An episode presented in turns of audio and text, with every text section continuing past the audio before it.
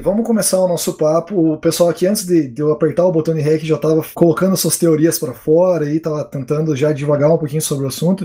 E eu vou começar então perguntando primeiro para o Avelino. Que, Avelino, me diz uma coisa, quem que você acha que é o Satoshi? Eu sei que você fez uma pesquisa grande sobre isso, você tem algumas palestras que você já abordou esse tema, então eu queria saber qual, qual é a tua teoria sobre, sobre quem é o Satoshi Nakamoto. Bem, é, teoria, assim, é, quem eu acredito por, por algumas evidências, né, que, que eu coletei, eu, eu e alguns amigos coletamos, eu acredito que era um grupo de pessoas, né, até porque, assim, se eu, por exemplo, se eu fosse o Satoshi Nakamoto, é, eu iria para me deixar anônimo, digamos assim, eu ia colocar outras pessoas no bolo também. Por exemplo, a parte dos e-mails e tal, eu ia chamar vocês, por exemplo, para que a gente fizesse isso juntos, de modo a tirar as, as minhas identidades, digamos assim, tirar os meus fingerprints, né, do que eu escrevesse por e-mail ou, ou, ou código. Então, através de algumas evidências que eu coletei, eu acredito que é o Wei Dai, que era um pesquisador chinês, né? E inclusive não tem nenhuma foto desse cara o Nick Szabo, que é uma, uma pessoa que várias pessoas apontam como sendo Satoshi, e o Ralph Finney, né? E por que são esses três caras? O Eidai era o dos três era o que mais conhecia de criptografia. Ele era pesquisador em criptografia e ele escreveu a biblioteca Crypto++, que vai no código do, da primeira versão do Bitcoin. Então, para mim, de certa forma, o Eidai ajudou o código do Bitcoin porque a, a biblioteca Toda a biblioteca de criptografia foi o Eidai que fez. É, uma outra coisa também que é bem intrigante para mim é que o Eidai estudou na mesma universidade que o Nick Szabo e os dois não se toparam. Eles falaram que não se toparam. E o Eidai também foi o primeiro, um dos primeiros a, a se comunicar com o Satoshi Nakamoto. O Nick Szabo e o Eidai também escreveu o B-Money, né? Que foi, a, acho que a primeira moeda digital. Ele escreveu o white paper do B-Money. O Nick Szabo por conta do BitGold. O BitGold para mim é a cópia do o Bitcoin é a cópia do BitGold, só que o, o Bitcoin está implementado, né? O BitGold é um um white paper do do Nick Szabo que descreve já descreve mineração, já descreve várias das coisas que, que o Bitcoin adotou. O Ralph Finney, porque ele foi o, o primeiro a fazer uma o primeiro a, receber uma transação do Satoshi e um, dos primeiros a corresponder com o Satoshi Nakamoto também. E o Ralph Finney criou um mecanismo é, de mineração. Ele criou uma, uma moeda que funcionava chamada RPO, mas essa moeda era centralizada. Então, para mim, todos eles contribuíram ali com um pouco né, no, no código do Bitcoin. Então, eu também acho, eu acho que é o Ralph mas, mas eu agora que o, que o Aveno falou essa, essa história toda de fingerprint e tal, de tomar essa, esse cuidado de não. Se bem que fizeram um estudo, né? Agora eu não sei, né? Mas fizeram um estudo de, de análise de texto do Satoshi e compararam e, e davam mais ou menos o que o Ralph Finney tinha publicado publicamente. Como... Então eu não sei também se essa teoria é válida. O que, que você acha, Verino? Você, você já se deparou com esse negócio, esse estudo de, de interpretação de linguagem dos dois? É, parece que o, os, os e-mails deu, deu compatibilidade com, com Nick Szabo, né? Pelo ah, foi com o Nick Szabo, não foi com, com o Ralphine? Isso, eu também li que era Nick o Nick Szabo. Tem minha teoria aqui é, já. Então, teoricamente, aí dá, dá mais tipo, pano pra manga, né? Pra pensar que é mais de uma pessoa, né? O Nick o que tinha mais conhecimento teórico, assim, de economia, né? E teoria dos jogos, digamos assim. Ele escreveu vários vários textos sobre isso. Mas ele não era é, técnico. É, e o Satoshi realmente falava bastante sobre a parte econômica também. Né? Sim. É, e a questão do código, alguém, alguém tem alguma pista? Eu tenho uma teoria muito boa. Manda aí. Manda, então, a minha teoria é que o Satoshi Nakamoto é 100% Nick Szabo, Nicolas Szabo, na verdade, Nick Szabo para os íntimos, por vários fatores. Primeiro, eu não acredito que o Bitcoin tenha sido desenvolvido por uma, pela comunidade, assim, por várias pessoas essa história de que várias pessoas veio é, bem depois do que o Bitcoin já existia, mas na verdade o Nick Szabo, ele é um cientista da computação é, conhecido por ser um bom criptógrafo, na verdade. Ele não era programador, ele sempre foi da área acadêmica, então ele não sabia programar muito bem. E ele já tinha envolvimento com o BitGold, em 1998, mais ou menos, ele já falava sobre o BitGold, só que eu acredito que o BitGold não saiu do papel por conta que ele não, não era um bom programador, ele não sabia, acho que ele estava perdido com relação à implementação. E o Nick Szabo ele já falava sobre micropagamentos, smart contracts, falava sobre tudo isso já. E pelo fato de ele ser um cara acadêmico, se você pegar o white paper do Bitcoin, ele é um white paper muito bem escrito, é, você consegue relacionar muito bem com as habilidades dele. E como criptógrafo, ele pensou muito na, na, na, parte de segurança, mineração, criptografia, o hash que ele utilizar no Bitcoin. Essa parte é muito sólida, enquanto a implementação, o código, ele é muito porco. Inclusive, eu vou falar um pouco sobre isso na, na BitConf, para quem estiver lá. É, o Ralfini, por exemplo, ele já era um programador, né? Ele já trabalhou na PGP Corporation, pelo que eu dei uma olhada. Eu tenho certeza que um cara que é programador, que trabalhava na indústria, assim, tra trabalhava com, como desenvolvedor mesmo, ele não escreveria um código como o primeiro código do Bitcoin, como as bizarrices que tem lá. É, eu acredito que, que a pessoa que lida com programação no dia a dia ia dar uma boa limpada no código, ia pelo menos fazer algo um pouco mais refinado. Enquanto o Nick Szabo, ele, como ele não era programador, ele era só um criptógrafo, ele não se preocupou muito com isso, ele realmente não sabia o que estava fazendo, ele não sabia programar. Então tem essa teoria de que o BitGold não saiu no papel, não saiu do papel por conta dessa pouca habilidade que ele tem com programação. E aí no futuro, né, eu acredito que ele, que ele depois de um tempo, ele queria colocar esse projeto na prática sem revelar o seu nome. E aí que vem a ideia de ele criar o pseudônimo, né, Satoshi Nakamoto, e também não continuar o projeto como BitGold, né, trocar o nome para Bitcoin. Então, essa aí é a minha, minha grande teoria. Então você acha que tá fora a questão de ser, o Satoshi ser mais de uma pessoa, é só uma pessoa? Não, eu para mim tá totalmente fora, cara, porque assim, essa ideia, se você for ler o Bitcoin Talk e outros fóruns, é o seguinte, é Satoshi Nakamoto, ele desenvolveu, desenvolveu o Bitcoin para a comunidade na prática, e conforme foram aparecendo os primeiros bugs do Bitcoin, ele, ele sumiu. E aí o desenvolvimento do Bitcoin ele continuou com a comunidade, com dois, três, quatro pessoas ali que foram tocando o projeto. E foi a partir daí que começou a teoria que Satoshi Nakamoto era mais de uma pessoa. Então, eu acredito que não. Até pelo código que foi escrito, se você ler o código, inclusive tem uma live no meu canal que eu fiz com o Thiago. É, acho que o Thiago depois pode até falar um pouco sobre isso. Não é um código que foi um grupo que escreveu. Pode ser essa teoria do Avelino, que era uma pessoa que mandava e-mail, uma pessoa que programava, mas para mim isso para mim não faz tanto sentido ter uma pessoa para mandar e-mail, sei lá. Para mim é uma única pessoa só. E, e é isso. Mas também pouco importa para mim quem é o Satoshi. Mas eu tenho um pouco de certeza que é o Nick Szabo. Inclusive, né, Satoshi Nakamoto, SN Nick Szabo NS.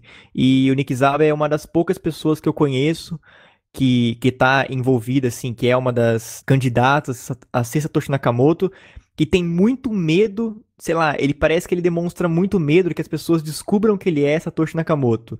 Tanto é que, se eu não me engano, no Twitter dele tá falando que ele, que ele é, não é especialista, não sei o termo que ele usa, mas de blockchain, criptomoeda, criptografia, ele deixa o termo Bitcoin bem de lado, assim.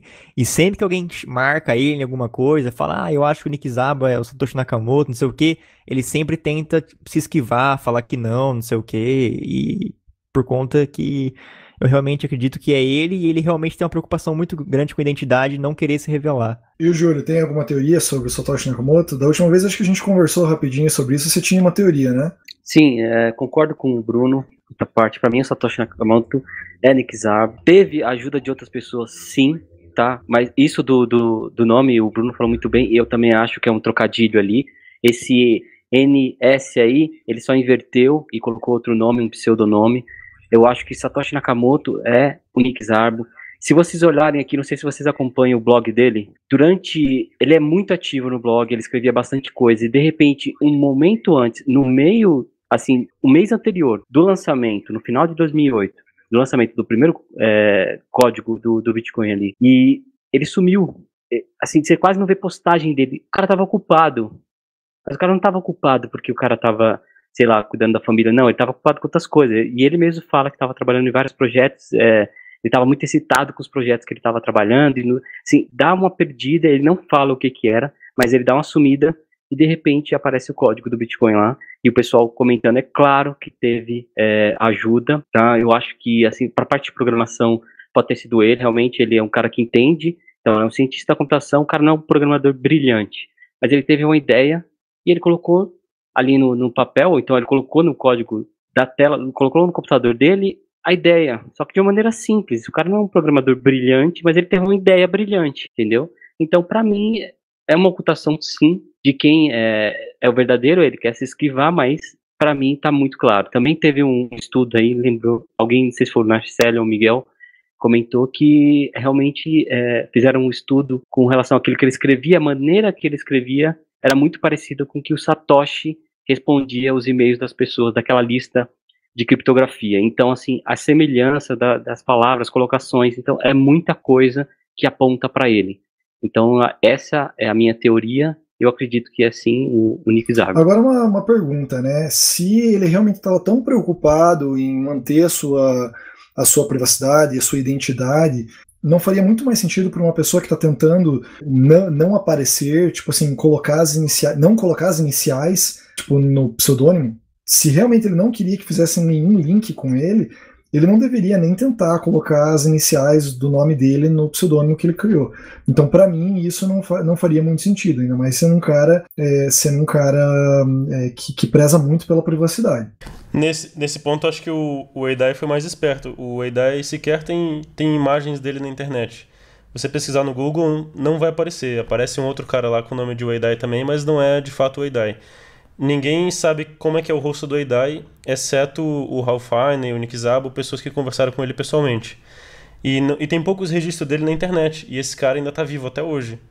Então, nesse, nesse ponto de ser anônimo, o Eidai foi, foi bem mais bem mais cypherpunk realmente que os outros.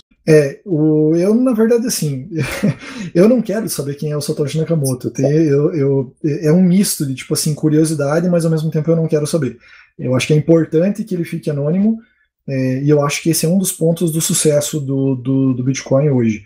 É, então, eu, eu, peço que se alguém realmente descobrir quem é Satoshi Nakamoto, que não conte para ninguém e, e mantenha o segredo para sempre. O, o, eu vi o código do Bitcoin, um dos primeiros lá com o Bruno, a gente tem uma live, pode deixar o link depois, mostrando o primeiro código, e é algo que eu nunca tinha feito antes. É, foi uma coisa muito interessante, e as pessoas falavam que o Satoshi não era um bom programador e eu nunca tinha entendido por quê. Aí a gente abriu o código e depois de dois minutos deu para entender o porquê, né? Tem umas coisas bem, bem bizarras ali. E se você olha o white paper, ele é um white paper extremamente bem escrito. Então, na minha cabeça, a pessoa que escreveu o código não é a pessoa que escreveu o white paper. Tipo assim, é, tudo bem, eu sei que acadêmicos escrevem bons white papers é, e tem problemas de escrever código, mas para mim não faz muito, muito sentido é, um, cara que escreveu o código do jeito que estava ali, que parecia que teve um monte de experimentação, é, para uma pessoa que escreveu um white paper totalmente coeso, é, bonito, né? E, enfim, eu acho que são duas, são duas pessoas é, distintas, né? Ou a pessoa que escreveu o white paper foi uma pessoa genial e daí contratou um programador terceiro para fazer o código, mas ainda assim eu acho muito difícil. Tem umas coisas no código assim que demonstram que, é, primeiro, ele não tinha muita experiência com C++, mas ele tinha muita experiência com C. Tipo, não no sentido de que ele era um bom programador de C, mas ele conhecia muitas coisas internas da linguagem C, é, coisas de, de referenciação de ponteiro, fazia de referenciação dupla, coisas assim que você fala assim, esse cara entende como funciona o computador, porque ele está fazendo algumas coisas que um programador novato talvez não conseguiria chegar nesse, nem conseguir fazer isso que funcionar. E ele fazia de um jeito bizarro, mas fazia funcionar. Né? Tem algumas coisas de bit shifting que até introduziram alguns erros é, que um programador novato não saberia. Somente uma pessoa que entende de computação, de números binários, exatamente como funciona a memória do computador, saberia fazer aquilo. Então eu fico na dúvida ainda. Eu não sei quem é o Satoshi Nakamoto, eu não quero saber, tenho raiva de quem sabe, e eu espero que ele continue anônimo. Concordo com o Thiago. A gente tem que ver qual foi o motivo do Satoshi querer ficar anônimo, né? Eu, eu acho que o principal motivo foi para mostrar que o Bitcoin não tem dono, ele é descentralizado e autônomo. É, pode ter alguns outros motivos. Tem gente que acha que é porque ele é bilionário, ele tem um milhão de bitcoins, mas até essas, essas moedas aí que supostamente são deles, eu já vi outro, outro dia eu estava vendo, acho que o Greg Maxwell falando que essa estatística, essa, esse estudo feito pelo Sérgio Demelerner, que atribuiu essas um milhão de bitcoins a, a, ao Satoshi, não, não, não, é muito verdade, é só, um, é só um achismo, porque algumas moedas lá, o Greg Maxwell falou que eram dele.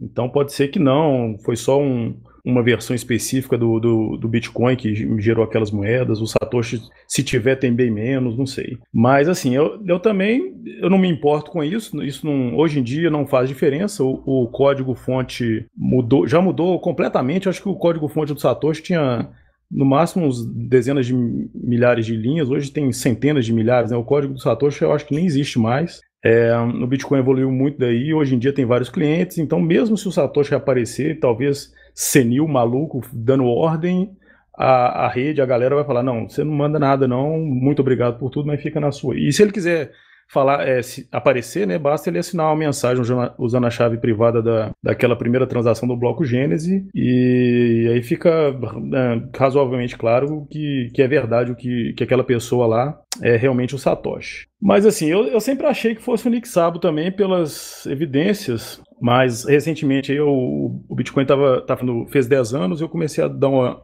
lida nos e-mails de 2008, 2009, eu fiquei impressionado com o nível de conhecimento que o Ralph tinha do, do sistema, porque ele já, o pessoal já perguntava para o Satoshi em 2008, ah, mas isso e aquilo e tal, e o Ralph já chegava respondendo. Então, assim, apesar dele ter sido o cara que fez a outra moeda lá, o RPO, ele, ele já entendia bastante do funcionamento do, do Bitcoin. É, parecia até que ele já tinha rodado o negócio, já tinha feito, sei lá, enfim. E, bom, o porquê que eu, eu acho que é o Nick Sabo, né? Porque há mais tempo fizeram o estudo de estilometria nos textos do Satoshi, do, nos e-mails do Satoshi, nos textos do, do Bitcoin Talk, no white paper, e deu, deu match, deu, deu uma probabilidade grande de ser o Nick Sabo. Os textos são parecidos. Do, aí eu acho, eu acho que o texto, acho que os textos dos e-mails os textos do, do blog do Nick Sabo e os textos do, dos e-mails e do Bitcoin Talk. Mas assim, fizeram outros estudos também que bateram lá com o Gavin Anderson e com o Ralphine e com outras pessoas. Mas uma outra evidência estranha, né, uma coisa interessante é o seguinte: o, o como já falaram aí, o, o Nick Sabo tinha criado o BitGold, que é muito, muito parecido com o Bitcoin e também muito parecido com o B-Money do Weidai. Mas o, o Nick Sabo ele ficava falando no blog dele do, do BitGold, no Unenumerated. E uh, em 2008 ele escreveu um post chamado, intitulado BitGold Markets. Isso acho que ele tinha escrito em é, abril de 2008, falando como é que o BitGold poderia ser usado e tal, todo empolgado, fez aqui um textão legal. E aí isso em abril de 2008. E aí o povo foi comentando, ele foi discutindo, e aí no, lá embaixo ele fez, mais, fez um comentário grandão e no, terminou assim: quero implementar isso. Quem aí quer contribuir, quer codificar isso comigo? Isso em abril de 2008. Misteriosamente, você vai no blog dele hoje, a, a data desse post mudou, tá como dezembro de 2008, mas a URL mostra que o negócio era, foi em abril. Ele deve ter ido lá e mexido, sei lá por que motivo mudou a data. Outra coisa interessante também no estilo de escrita do, do Nick Sabo, que também o Eidai faz, é o seguinte: bota dois espaços depois do ponto. Isso é uma coisa que a galera que aprendeu datilografia costumava fazer, ou então quem usa determinados tipos de editores de texto bota dois pontos depois do. Bota dois, dois espaços depois do, do ponto. Mas isso é, não é tão incomum assim. Pouca gente faz, mas tem, enfim, tem muita gente que faz. O Satoshi fazia, botava um ponto, dois espaços, o Eidai e o Nick Sabo fazia. E eu também fazia no, nos anos 90, eu acho, quando eu mexia com, com a rede de mensagem, usava um editor que fazia isso automaticamente. Isso não é tão raro assim. E uh, o código do Bitcoin é aquele C++ porco, como o, o Thiago e o Bruno mostraram na, na live. E, uh, e assim, o C++ é uma linguagem que apareceu nos anos 80 como sendo uma revolução da linguagem C, que era dos anos 70. A linguagem C foi a linguagem mais usada no mundo aí dos anos fim dos anos 70, começo dos anos 80, até muito usada hoje. E a galera que aprendeu a programar nos anos 70 sabe C e virou fanboy de C. A galera que aprendeu nos anos 80 já aprendeu C++, e, enfim, tem muita gente que aprende uma linguagem só e fica nela. O Ralph Finney, ele escreve muito bem em C. Eu nunca vi código C++ dele não, RPO é feito em C. O Eidai escreve um C++ lindíssimo, ele tem uma biblioteca que eu sensacional, chama CryptoPP e Crypto sei lá. E o código dele é lindíssimo, não tem nada a ver com aquele código do Bitcoin. Era a parte mais bonita do código do Bitcoin, era essa. Era, pois é, o, o, o, Satoshi ele pegou só um arquivo. O cara nem sabia direito como é que fazia para importar a biblioteca, ele só pegou, ah, só, só quero esse arquivo, que era do, do hash, não lembro qual que era só botou o arquivo lá para usar. Era a única, a única parte bonita do código, assim. E uh, outro, outro motivo que eu acho que também é o Nick Sabo é que ele foi o cara que inventou os smart contracts nos anos 90. E o Bitcoin ele implementa, ele não é só uma criptomoeda, ele não é só uma moedinha que você manda de um para o outro, ele é uma máquina virtual que executa smart contracts. É, se não fosse o Nix, se fosse outra pessoa querendo só fazer uma criptomoeda, faria algo parecido com a Ripple, que só, só é uma criptomoeda que você manda de um para outro e no máximo tem uma outra funcionalidade. O Bitcoin não, eles, ele tem smart contracts, ele, ele, o, o Satoshi tentou implementar os smart contracts parecido com os do Ethereum, né, que são genéricos, fazem qualquer coisa, mas ele não cometeu um erro e acabaram tendo que capar o, os opcodes lá, os smart contracts são meio capados. Então, assim, é, por que, que alguém colocaria smart contracts né, no Bitcoin? De, de, por que, que alguém iria dar esses dois passos aí, em vez de lançar só uma criptomoeda? Porque o, o Nick Sabe já tinha isso na cabeça, né? Eu vou fazer um sistema que, que já faz smart contracts, já, já imaginou uma, um sistema financeiro mais complexo, né? Na hora de, de fazer o, o sistema. Enfim, então, eu achava que era tipo uma combinação também de mais pessoas, assim. Eu nunca parei para pensar quem era o Satoshi Nakamoto, para falar a real, assim. E eu tô assustado com que vocês estão falando, assim. Vocês foram muito a fundo, assim. Até na pontuação do, dos dois espaços, depois do ponto, assim. Isso foi bem incrível o que o Nazário falou agora. Fiquei bem assustado. Pois então, é, eu, eu, lembro... tô, eu tô até concordando contigo nessa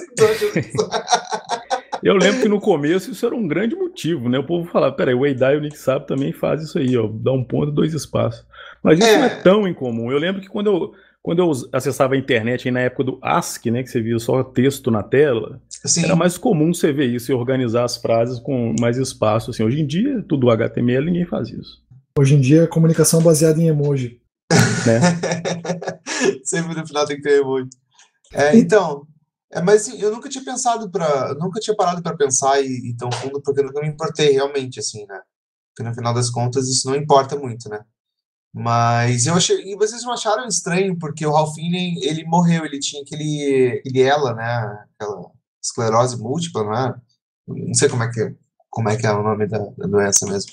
Mas ele morreu bem na época que o Satoshi parou de, de se comunicar, né? Então tem, tem sempre teve tem até até um acho que um documentário falando sobre essa teoria e tal que é, eu achei, assim... eu achei isso estranho também não foi exatamente na mesma hora não. Mas eu acho que o Satoshi desapareceu um pouco antes né? Mas o, é, o, o Satoshi falou eu vou ter que parar se comunicar né? Tipo, se, conseguir se comunicar né ele parou ele parou um pouco antes do dele não conseguir mais se comunicar do do não conseguir mais pois é eu também eu também fiquei pensando nisso outro dia. O Satoshi deu uma desaparecida um pouco antes, falando, ah, vou ter que parar aqui, não sei porquê e tal. Tchau. E de repente, depois de um tempo, o Ralfini vai falar, eu tô muito ruim, é, tá difícil programar, tá difícil me comunicar, não sei o que. Vai, talvez, né, se, se ele for Ralfini, realmente faz sentido. Ele, de repente, o cara sabia ser, resolveu aprender C++, aprendeu do jeito mais ou menos, um C mais ou menos, e fez o negócio também, pode ser, não sei. É, e pode ser também que, ou então, usaram um motivo também para desativar a conta, né? Tipo, ó, vou desativar agora a comunidade que toca isso aqui, né? Se foi, no caso, o Nick Zaba, né? Ele usou essa, essa, essa, essa saída do, do Ralphine para dar uma brecha para não, não sou eu, Satoshi, entendeu? Pode ser, faz sentido. É, eu tenho um texto aqui dele que é até bem emocionante, chamado Bitcoin e eu. Eu traduzi, deixei lá no Cypherpunks. Ele fala sobre toda essa trajetória, ele fala sobre o que está acontecendo com o corpo dele, que a mão começa a fraquejar, as pernas, é, a alimentação dele muda, ele tem que. Ele tinha aquela, aquele adaptador robótico para poder falar, né? Igual do, do Stephen Hawking. É bem triste até o texto.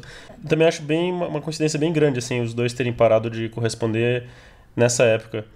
E vocês estavam falando aí de padrões de escrita. Tem uma coisa que eu acho bem esquisita no white paper né? Tem uma coisa sobre o, sobre o white paper é que ele cita o Eidai, né? que foi essa citação do Eidai foi colocada depois né? no, no white paper original. Original não tinha a citação do, do B-Money, depois ela foi colocada. Uma coisa que eu acho estranha, que eu já consultei alguns professores de inglês, é a presença da palavra we, nós. É, ela aparece 20 vezes no, no artigo, né? Então, para mim, assim, se fosse o, o Nick Zabo, a gente na academia, quando, quando escreve um, um, artigo, um paper, a gente tem a preocupação de não deixar algumas palavras muito redundantes, né? E eu mostrei para alguns professores, é, porque também é, eu mostrei isso para algumas pessoas, e, ah, ele está escrevendo de forma impessoal, então por isso que we propose, né, a solution, mas eu conversei com os professores de inglês, eles falaram que não, se o cara quisesse escrever no, de uma maneira impessoal, ele não teria escrito dessa forma no white paper, e, o que sugere a presença de um grupo por trás do, do Bitcoin. We define electronic coin, tipo, é, tem muito, é muito redundante isso, né? Como se fosse um grupo mesmo escrevendo. O que vocês acham disso? Eu acho que é uma coisa que não tem muito a ver, não, porque na academia, é, mesmo quando você escreve um artigo sozinho, é normal você falar we, blá, blá, blá, né, se referindo a um grupo mesmo. É, é muito comum, que nem eu tô escrevendo um artigo pro, pra SBSEG, né, o Simpósio Brasileiro de Segurança aqui do Brasil, e é um artigo que eu escrevo sozinho, mas eu nunca falo I, né, sempre falo we. É, e você pega vários outros artigos também acadêmicos, é, é, que é difícil você conseguir achar um artigo que o cara escreveu sozinho, né? Geralmente sempre é escrito em grupo. Mas é super normal você falar o I mesmo escrevendo é, o artigo sozinho. Eu, eu, já fui da academia, eu sei disso também, que os artigos são escritos de maneira impessoal.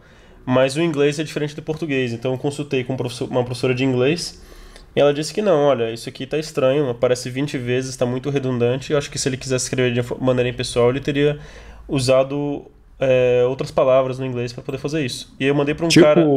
Tipo, one, one can, né? É, entendeu? Porque é muito.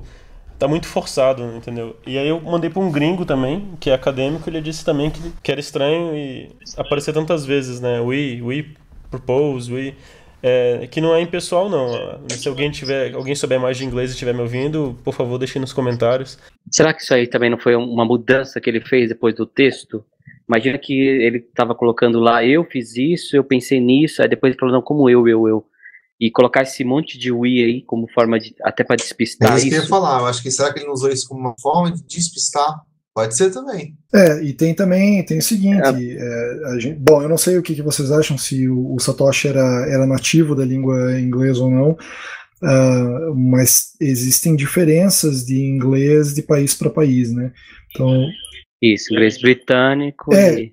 É, indiano, australiano, enfim, vários, vários lugares, e às vezes mesmo com dois nativos de dois lugares diferentes, eles olham um texto de outro lugar e acham, acham estranho. Então talvez seja isso também, né? Eu, eu acho que no, no texto, nos textos dele tinha algumas palavras que eram inglesas, né? mais, mais da Inglaterra, mais o inglês britânico. Se não me engano, tinha, isso também era um detalhe assim que acharam assim estranho no texto dele, nos textos dele. Só para fazer um comentário aqui, a gente estava falando do Ralphine aí. O Ralphine, a última mensagem dele foi no Bitcoin Talk, foi em agosto de 2013 o Satoshi saiu em dezembro de 2010. E eu acho que aquela, aquela história lá do da CIA chamando o Gavin é, aconteceu aconteceu acho que em 2011, né? O Satoshi saiu primeiro para depois acontecer o negócio da CIA, porque tem gente que fala também que o Satoshi ficou com medo que o Gavin ia falar com a com a CIA e que aí falou, não, melhor sair daqui que eu tô com medo. Acho que não, não bate as datas, não. É, uma das coisas que que eu fiquei pensando, é, bom, praticamente ninguém acha que é o Gavin, né? Pouca gente acha que possa ser ele. Mas existem algumas coisas que são. Que, que eu pensei assim, pô, se ele fez isso, é um, um, o cara é um gênio, né? Ele foi um dos caras que é, conheceu o Craig, o Craig Wright, e ele disse que viu ele assinar é, uma mensagem com a chave privada do Satoshi. É, aí eu penso assim, se ele realmente fosse o Satoshi, seria um, uma sacada de gênio pegar um cara que é golpista e falar assim, pô, beleza, esse cara quer assumir o pseudônimo, aí eu me livro, eu me livro da, da desse fardo. Né? Genial, pior que é. Cara, é, seria, seria genial. E a outra coisa, a outra vez foi ele falar assim, não, eu fui na, né, eu fui chamado pela, pela CIA, foi CIA, né? E aí o Satoshi desapareceu e foi a última vez que ele falou comigo. Isso aí para mim também é muito estranho. Tipo assim, Nossa, assim, o, o, o Thiago acabou de narrar o melhor roteiro de filme. Cara, eu fiquei pensando, meu, se esse cara tá tentando se livrar da, desse fardo de ser o Satoshi Nakamoto, ele tá tentando de todo jeito, cara. Agora, já teve um, um, uns estudiosos aí, acho que ingleses, que fizeram também análise de estilometria e falaram que era o Gavin Anderson. Ah, Pô, mas grande... Gavin escreveu um monte de código. Pois Sim. é, é diferente, né? É. E propôs um monte de BIP também. É, uma coisa que, que também eu acho bacana, que eu tinha falado aqui sobre o, o, o Twitter do Nick Zabo, é, na descrição do Twitter dele tá falando que ele é pioneiro em blockchain, criptomoedas e smart contracts. E ele não cita o Bitcoin. Então já é uma coisa que eu já fico fico pensando, né? Por que, que ele não cita o Bitcoin? Porque mesmo se ele não for criador, o cara é um pioneiro, né? É, querendo ou não. O foda também é que os dos outros dois da, da, teoria que eu, da teoria que eu acredito, o Ralph Fiennes tá morto e o Eidai ninguém sabe onde é que o cara tá. E tem essa teoria maluca aí de que o, o Eidai é o Tyler Durden do Nick Sabo, né? É, tem essa teoria de que é, é outra personalidade dele. Que eu... é outra, o Eidai é um cara loucão, ele até hoje tem um blog sensacional que fala de absolutamente tudo, de física quântica, viagem no tempo, criptomoedas, criptografia, sei lá o quê diariamente o cara dá louca nele, fica escrevendo o blog dele, blog excelente, inclusive. Pô, agora eu tô pensando aqui, mudei minha opinião. Eu acho que o Gavin é o Satoshi. Cara, eu quero, eu quero acreditar nessa história. Vamos, que... vamos. Não, eu acho que a gente tem que jogar nas costas do, do, do Fake Tosh lá. Deixa ele preso, sei lá. É, e ele, o, o Gavin foi um dos que começou a apoiar o Bitcoin ABC, né? Ele foi um dos que foi para aquela galera. Pois é, e ele é um cara que tinha conhecimento do sistema também, né? Pegou rapidinho, propôs, que nem você falou, propôs um monte de BIP. É, eu, eu acho que é um, razoável candidato, digamos, não sei. Eu, eu, vi um, eu vi uma palestra dele, muito interessante até, que ele conta é, toda, toda a saga dele, ele conversando com o Satoshi, né? É, e, e tem uma, uma parte que eu achei muito, muito bizarra, assim, que ele fala assim, ah, foi a primeira vez que eu, que eu sugeri alguma coisa pro Satoshi que ele acatou e eu fiquei muito feliz de ter a minha ideia, a minha ideia acatada, que era sobre como fazer para a transação que não está pagando uma taxa muito alta ainda assim ser processada. Que daí ele criou um sistema de prioridades baseado é, no, no, número de blocos que a transação está esperando. E daí ele fala assim: é, eu fiquei muito feliz que a, a ideia que eu dei o Satoshi acatou. Eu falei assim: tá, mas é muito estranho ele falar desta forma. Parece que, tipo assim, ele, ele teve a ideia e ele acatou a própria ideia. e, tipo, foi, foi muito estranho. Tava é, pois é, foi muito, foi muito, estranho. Outra coisa estranha também é que o Satoshi colocou o nome dele depois, né? Como responsável pelo Bitcoin, né? Foi, foi. Ele foi o cara que, que herdou o projeto, né? Que foi o mantenedor depois, né? Seria, seria perfeito, né? Ah, é, já que eu criei agora aqui, eu vou pegar e. Agora eu posso usar minha identidade normal mesmo. Vou fingir que o Satoshi vai, vai se aposentar e vou colocar meu nome aqui e ninguém nunca vai desconfiar. É, e teve, teve, se não me engano, teve uma dessas análises que eles fizeram de texto e encontraram várias palavras comuns que o Gavin usava também, palavras não muito comuns do inglês e que ele usava e que o Satoshi usava também. Isso é algo bem bizarro. E a passada de bastão do, do repositório pro, do Gavin para outra galera do Core, como é que foi? O repositório sempre foi do Martin Malm, eu acho, né? Ele que é o. Não, não, acho que era de um, de um cara que chama Cobra lá no Twitter, não sei. E eles usavam. Então, assim, o, o dono do repositório no GitHub, eu acho que era o, o mesmo, e ele que falou: ah, não, você, você não brinca com a minha bola, não, sai daqui. E, uh, e tem uma coisa também, tem outros, outros é, candidatos aí a Satoshi, né, que o povo fala pouco, acho legal falar deles. Tem um cara que chama Ian Grigg, ele também é criptógrafo e um dos precursores aí da, da, da criptografia financeira, digamos assim. Ele, nos anos 90, inventou um negócio parecido com os smart contracts, que ele chamou de contratos ricardianos. Ele que inventou também a, a ideia do, das partidas triplas, triple accounting. É, seria a evolução do, das partidas dobradas lá do, desse, dessa planilha de débito e crédito que que o povo fala que tem na, na, na blockchain, né? São, é, é, o triple accounting, você tem débito, crédito e o recibo e tudo ligado, uma coisa na outra. E uh, o, o esquema do contrato ricardiano nele é bem parecido com o smart contract, que envolve chave, é, assinatura de chaves, envolve hash, essas coisas. E um outro cara também interessante para citar é um tal de que é Jim McCoy, deixa eu ver aqui, Acho que é Jim McCoy. Ele, ele trabalhava com o Zuko numa empresa inglesa, eu acho. Eles estavam criando uma rede peer-to-peer, rede descentralizada, que ia ter criptomoeda, ia ter isso tudo. Isso no começo dos anos 2000. É, e o Zuko é um cara fodão também. Ele fez o Zcash, enfim, fez um monte de outras coisas aí na criptografia. Esse Jim McCoy tinha um projeto também de poker descentralizado, de mercado descentralizado, que são coisas que estão lá no código-fonte do Bitcoin, que ninguém sabe exatamente por quê. Tem lá um sistema de reputação, um sistema de poker, de, de marketplace descentralizado, por que está lá, quem colocou, por que, que Satoshi fez aquilo. Enfim, é outra, outra teoria aí. É, uma coisa que pode ter acontecido é que realmente era um grupo de pessoas e que eles chamavam aos poucos as pessoas que estavam se envolvendo no projeto para poder responder também pelo nick de Satoshi Nakamoto. Então, por exemplo, esse fato de você ter de você ter análises de texto em que batem tanto com o Nick Zabo quanto com com Gavin, pode ser que ambos estavam atrás do mesmo é, do mesmo pseudônimo, respondendo em nome de Satoshi Nakamoto. E eu acredito que talvez, se for esse o caso, eles, é, conforme eles viam que as pessoas estavam comprometidas com o projeto, eles chamavam ela para fazer parte da patota. É, eu também, também acredito nisso. No, no caso do Silk Road, o, o que respondia lá pelo Dread Pirate Roberts eram várias pessoas, tanto que quando o Ross Ulbricht foi preso, continuaram lá, né? Então continuaram a responder. Então não era só uma, uma pessoa que cuidava do nick dele. Bom, eu acho que se o Satoshi for brasileiro, muito provável que é o Thiago Salem. É a teoria, acho Miguel? Que, acho que o Miguel é... tem que falar a teoria dele sobre o Thiago. É, eu sou, eu seria o Thiago... pior Satoshi Nakamoto do mundo. Pô, eu, eu, sei que eu não sou o Satoshi porque eu tinha 9 anos na época, né? Então não dá, né? Você é prodígio, cara. Eu voto no Bruno. É. Não, Thiago, é você, Thiago. Pré-2 fazendo Satoshi Nakamoto. Fazendo Acho Bitcoin. que o único aqui que já fez criptomoeda é o Bruno. É verdade. Que isso, cara? O Thiago também. Que... Thiago, Thiago, Miguel Thiago também. Miguel fez em PHP. Ah, já tem, tem, tem um token. Miguel Vocês não tem, não? Cara. Do Thiago? Fez em então, PHP. O Thiago, o, Thiago, o Thiago tem um, tem um repositório famoso no GitHub. Ô, Miguel. Peraí que eu vou entrar. Ô, Miguel, não, não, peraí que agora eu vou. Agora, eu lembro que o Thiago fez no Excel também, né? Não, não, não. Isso é muito melhor. Nossa. Tem shell script também. Altcoin Generator. Sério?